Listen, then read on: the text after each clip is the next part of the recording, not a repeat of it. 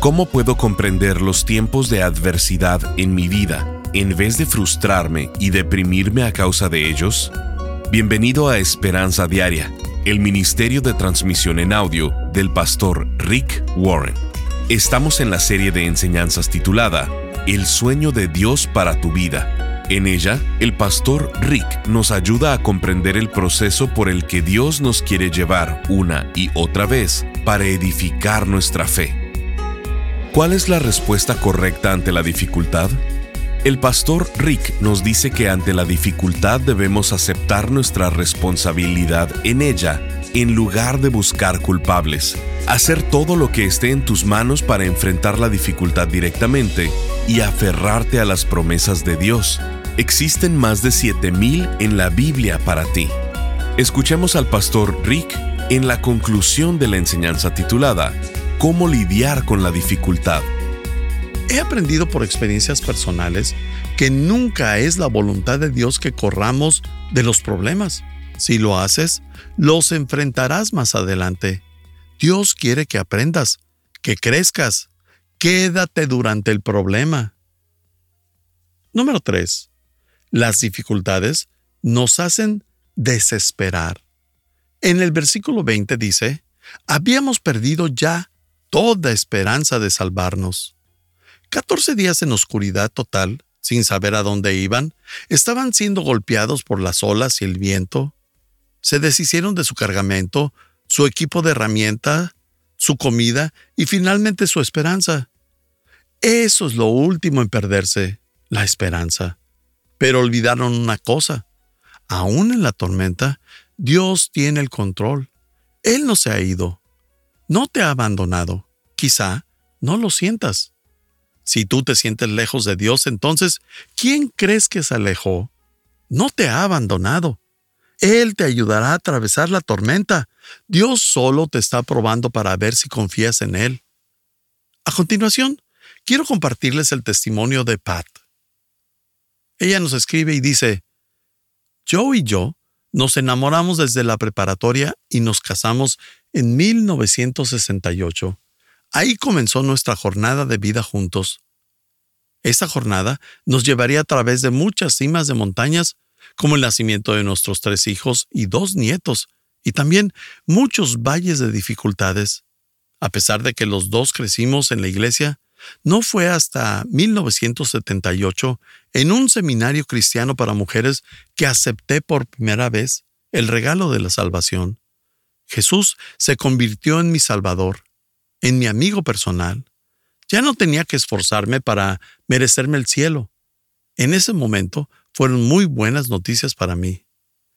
Acababa de ser diagnosticada con una enfermedad incurable en los pulmones y tenía mucho miedo de morir.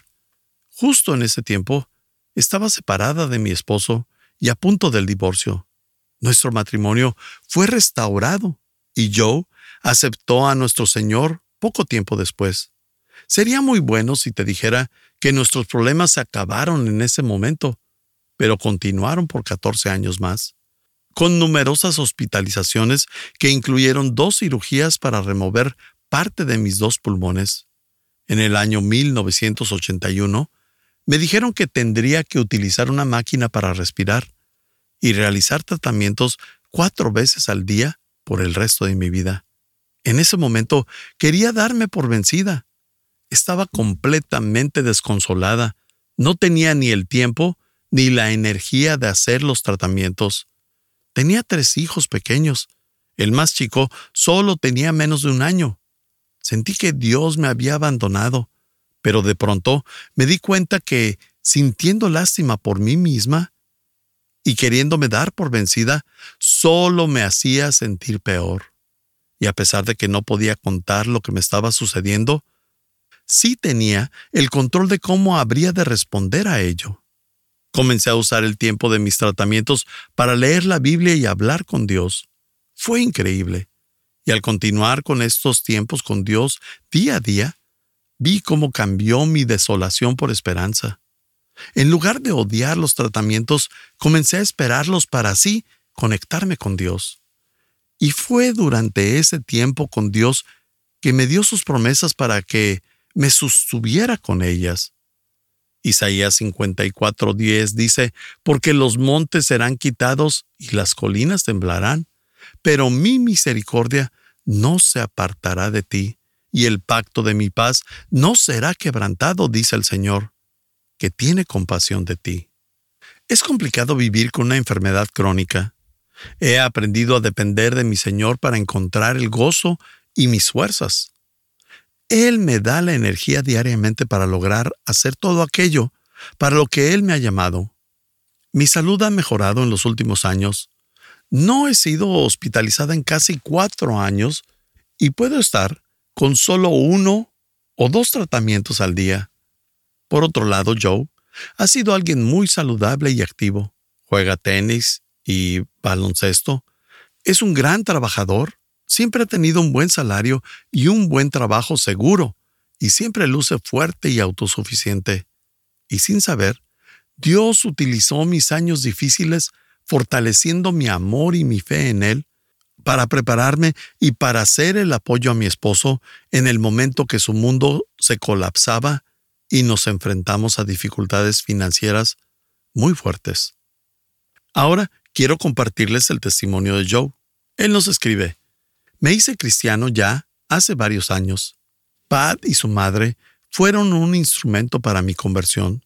Fue durante el tiempo de adversidades más recientes que le prometí a Dios que compartiría mi testimonio si Él me llamaba a hacerlo. Pat y yo hemos atravesado muchas dificultades personales, incluyendo nuestros problemas financieros recientes. Dios realmente sabe por dónde dar justo en el blanco de nuestra economía. Un día, mi sueldo tenía seis cifras y el siguiente no sabía cómo pagar mis deudas. Fui leal a mi trabajo y compañía por 25 años. Dios no era lo más importante en mi vida. Estaba sirviendo al maestro equivocado. Mi lealtad no tenía ningún valor para el nuevo dueño de la empresa. Y hace dos años me despidieron. No existen muchas oportunidades para un expresidente de una compañía. Mi autoestima estaba destruida. Pad y yo oramos, lloramos, hablamos, lloramos otra vez. Comencé con la parte dolorosa de volver a empezar y a buscar trabajo. Alguien me aconsejó que buscara relaciones para promoverme, lo cual hice rigurosamente. De hecho, hasta lo hacía con un hombre que conocí jugando tenis, él se ofreció a buscar oportunidades donde él trabajaba. Él decía que todos tenían trabajos seguros en esa compañía, pero no me tomó mucho tiempo en darme cuenta que no había seguridad fuera de nuestro Señor. Precipitadamente, seguí mi espíritu emprendedor. Mi decisión de tomar esta ruta me llevó a resultados desastrosos. Perdí todos nuestros ahorros ganados. Después de varios años de dedicarme a generar ganancias para otros, mi egoísmo pronto terminó en una mala administración. Definitivamente nos enfrentábamos a tiempos difíciles. Dios me enseñaba lentamente que tenía que voltear a Él y buscar su ayuda, que tenía que depender completamente de Él para poder atravesar mis peores temores. Y decidí responder. Comencé mi rehabilitación espiritual. Comencé a leer la Biblia diariamente. Pat y yo comenzamos a orar juntos. Tomé mi fe seriamente y deposité toda mi confianza en Dios, que lentamente me daba fuerza y seguridad para soportar las dificultades. No puedo describir el apoyo y amor que ella ha dado durante todo este tiempo, y también el apoyo de mis hijos, mi grupo pequeño y mi iglesia. Una vez que Dios me reveló mis errores, me permitió perseverar durante mis problemas para poder desarrollar mi fuerza espiritual y carácter. Por esto estoy agradecido. Me encontraba bien establecido en mi mundo de negocios. No sabemos qué es lo que el futuro nos tiene preparado, pero sí sabemos quién tiene el control del futuro. La Biblia dice que ningún ojo ha visto, ningún oído ha escuchado, ninguna mente ha imaginado lo que Dios tiene preparado para quienes lo aman. Muchas gracias Joe por escribir tu testimonio. Entonces, ¿cuál es la respuesta correcta ante la dificultad? Si no lo enfrentas ahora, lo enfrentarás en algún punto. Entonces, la respuesta correcta, número uno, es confesar mi parte. Si es tu culpa, admítelo. Deja de culpar a los demás, deja de dar excusas. Enfrenta el problema y di, yo causé esta situación. Si tienes un problema con drogas, admítelo. Si tienes un problema con el alcohol, admítelo. Si tienes un problema con tu temperamento, lo tienes que admitir. Si tienes un problema con tu boca, admítelo. La Biblia dice en Proverbios 28:13, los que encubren sus pecados no prosperarán, pero si los confiesan y los abandonan, recibirán misericordia. Acepta la responsabilidad.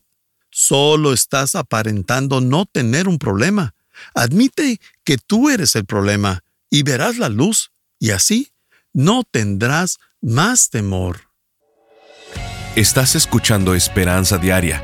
En un momento el pastor Rick regresará con el resto del mensaje de la transmisión de hoy. Cuando experimentamos tiempos difíciles, nos preguntamos, ¿por qué me sucede esto a mí? No lo entiendo. Muchas veces en la vida vamos a experimentar adversidad, seamos seguidores de Cristo o no. Y si no comprendemos lo que Dios quiere hacer a través de estos tiempos, nos vamos a frustrar, deprimir o lo peor de todo, no vamos a cooperar con lo que Dios está haciendo o quiere hacer en nuestras vidas por medio de estas circunstancias. Por esto, el pastor Rick ha preparado esta nueva serie de enseñanzas titulada El sueño de Dios para tu vida, en la que nos enseña seis fases de la fe por las que todo creyente pasa una y otra vez con el fin de que nuestra fe sea edificada. Si logramos entender estas fases, podremos identificar la fase donde nos encontramos en los procesos de Dios y crecer en lugar de desmoralizarnos. Por esto, nos encantaría mandarte esta serie de conferencias en formato MP3 de alta calidad descargable. Solo visítanos en pastorricespañol.com o llámanos al 949-713-5151 para contribuir económicamente con esperanza diaria con cualquier cantidad. O llámanos al 949-713-5151 para contribuir económicamente a Esperanza Diaria con cualquier cantidad y te enviaremos estas enseñanzas. La manera en que Dios edifica tu fe, el sueño de Dios para tu vida, cómo tomar decisiones sabias, retrasos diseñados, cómo lidiar con la dificultad y de un lugar sin salida a la liberación. Llámanos al 949-713-5151 o visítanos en pastorricespañol.com. Al estar ahí, te invitamos a suscribirte a su devocional diario y enlazarte con sus redes sociales. Si quieres hacerle saber al pastor Rick la manera en que estas transmisiones han tocado tu vida, puedes escribirle a Ahora, volvamos con el pastor Rick y escuchemos el resto del mensaje del día de hoy. Después de varios años de dedicarme a generar ganancias para otros, mi egoísmo pronto terminó en una mala administración. Definitivamente nos enfrentábamos a tiempos difíciles. Dios me enseñaba lentamente que tenía que voltear a Él y buscar su ayuda, que tenía que depender completamente de Él para poder atravesar mis peores temores. Y decidí responder. Comencé mi rehabilitación espiritual. Comencé a leer la Biblia diariamente. Pat y yo comenzamos a orar juntos. Tomé mi fe seriamente y deposité toda mi confianza en Dios, que lentamente me daba fuerza y seguridad para soportar las dificultades. No puedo describir el apoyo y amor que ella ha dado durante todo este tiempo, y también el apoyo de mis hijos, mi grupo pequeño y mi iglesia. Una vez que Dios me reveló mis errores, me permitió perseverar durante mis problemas para poder desarrollar mi fuerza espiritual y carácter. Por esto estoy agradecido. Me encontraba bien establecido en mi mundo de negocios. No sabemos qué es lo que el futuro nos tiene preparado, pero sí sabemos quién tiene el control del futuro. La Biblia dice que ningún ojo ha visto, ningún oído ha escuchado, ninguna mente ha imaginado lo que Dios tiene preparado para quienes lo aman. Muchas gracias, Joe, por escribir tu testimonio. Entonces, ¿cuál es la respuesta correcta ante la dificultad? Si no lo enfrentas ahora, lo enfrentarás en algún punto. Entonces, la respuesta correcta, número uno, es confesar mi parte. Si es tu culpa, admítelo. Deja de culpar a los demás, deja de dar excusas, enfrenta el problema y di, yo causé esta situación. Si tienes un problema con drogas, admítelo. Si tienes un problema con el alcohol, admítelo. Si tienes un problema con tu temperamento, lo tienes que admitir. Si tienes un problema con tu boca, admítelo. La Biblia dice en Proverbios 28:13, los que encubren sus pecados no prosperarán, pero si los confiesan y los abandonan, recibirán misericordia. Acepta la responsabilidad. Solo estás aparentando no tener un problema. Admite que tú eres el problema y verás la luz, y así no tendrás más temor. Entonces, ¿cuál es la respuesta correcta ante la dificultad. Número dos, enfrenta la dificultad. Haz lo que puedas. Esto fue lo que hizo Pablo. En Hechos 27, 33 y 34 dice, a la madrugada, Pablo pensó que todos debían comer algo y les dijo, hace dos semanas que solo se preocupan por lo que puede pasar y no comen nada. Por favor, coman algo. Es necesario que tengan fuerzas pues nadie va a morir por causa de este problema. Cuando estás bajo estrés, tensión o en una crisis, cuando te sientes abrumado por tus problemas y crees que te vas a rendir, dejas de cuidarte a ti mismo. No comes bien, no duermes y todas estas actividades físicas que necesitas hacer.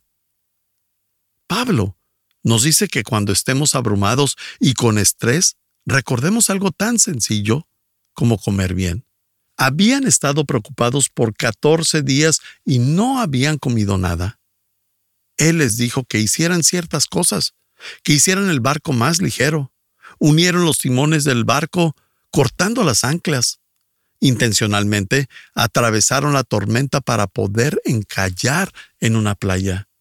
Así es como tienes que atravesar tus tormentas. No huyes de ellas, no puedes esquivarlas, sacarle la vuelta. Te diriges directamente al problema. Dios no te llevará por un lado de la tormenta, te llevará a través de la tormenta de la vida. La única manera de atravesar una tormenta en un barco es de frente. Si te volteas, te pones de lado, podrías naufragar. Dios te dice, enfrenta tu tormenta, no le tengas miedo. Nunca podrás resolver un problema ignorándolo. Dios nunca nos dijo que sería fácil atravesar las tormentas. Él nos dijo, yo estaré contigo. Dios no nos dijo que sería fácil atravesar lo que estás atravesando en este momento, pero sí dijo, yo estaré contigo y vas a sobrevivir. Número 3. De cuál es la respuesta correcta ante la dificultad. Reclama una promesa. Hay más de 7.000 promesas en la Biblia que puedes hacer tuyas cuando estás atravesando tiempos difíciles. En Hechos 27, versículo 25 dice, Así que anímense, pues yo le creo a Dios. Sucederá tal como Él dijo. Dios mantiene sus promesas. Dios no dijo el barco va a sobrevivir. Él dijo, ustedes sobrevivirán. De hecho, Él dijo el barco se hundirá.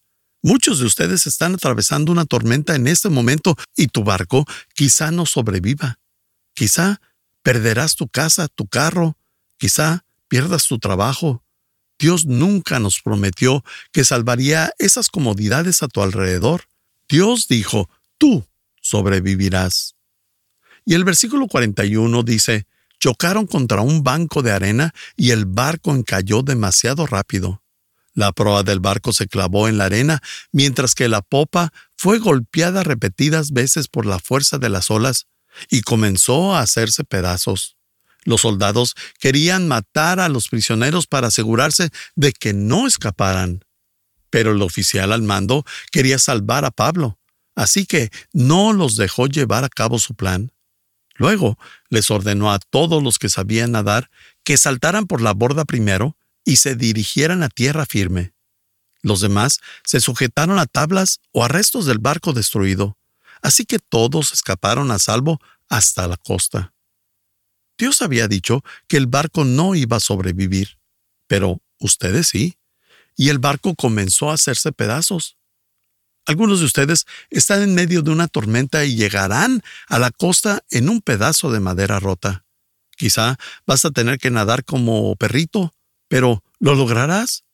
Quizá llegarás en un pedazo roto de madera de tu barco, pero lo lograrás.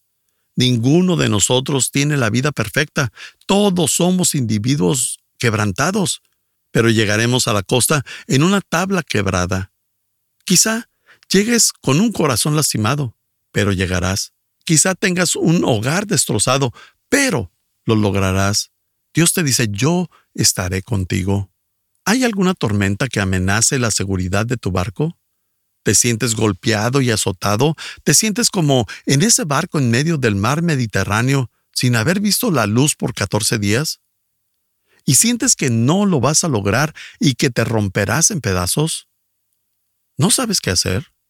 Las dificultades están atravesando tus sueños. Estás en la fase 4. ¿Qué tienes que hacer en la Etapa 4. No te rindes. No te llenas de ansiedad ni de miedo. No permites alejarte y dejarte llevar por la vida. No renuncias a tus sueños ni a tus ambiciones. No te deshaces de las cosas valiosas, de las relaciones valiosas que sabes que son importantes para ti. No te deshaces de tus convicciones, ni de tu relación con Dios. No dejas de ir a la iglesia y de reunirte en un grupo pequeño.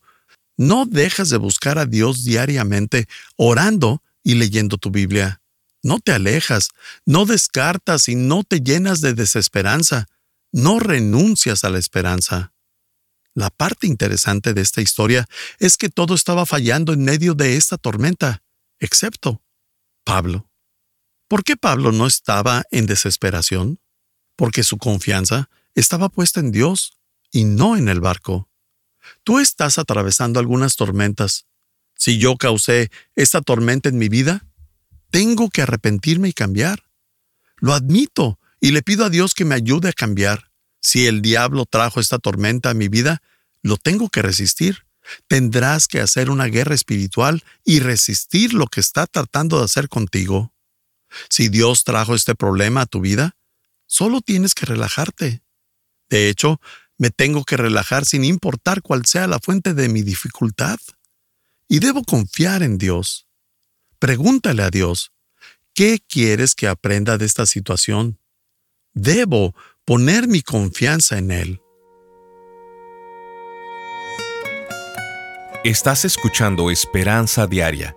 El pastor Rick regresará en un momento para cerrar la transmisión del día de hoy.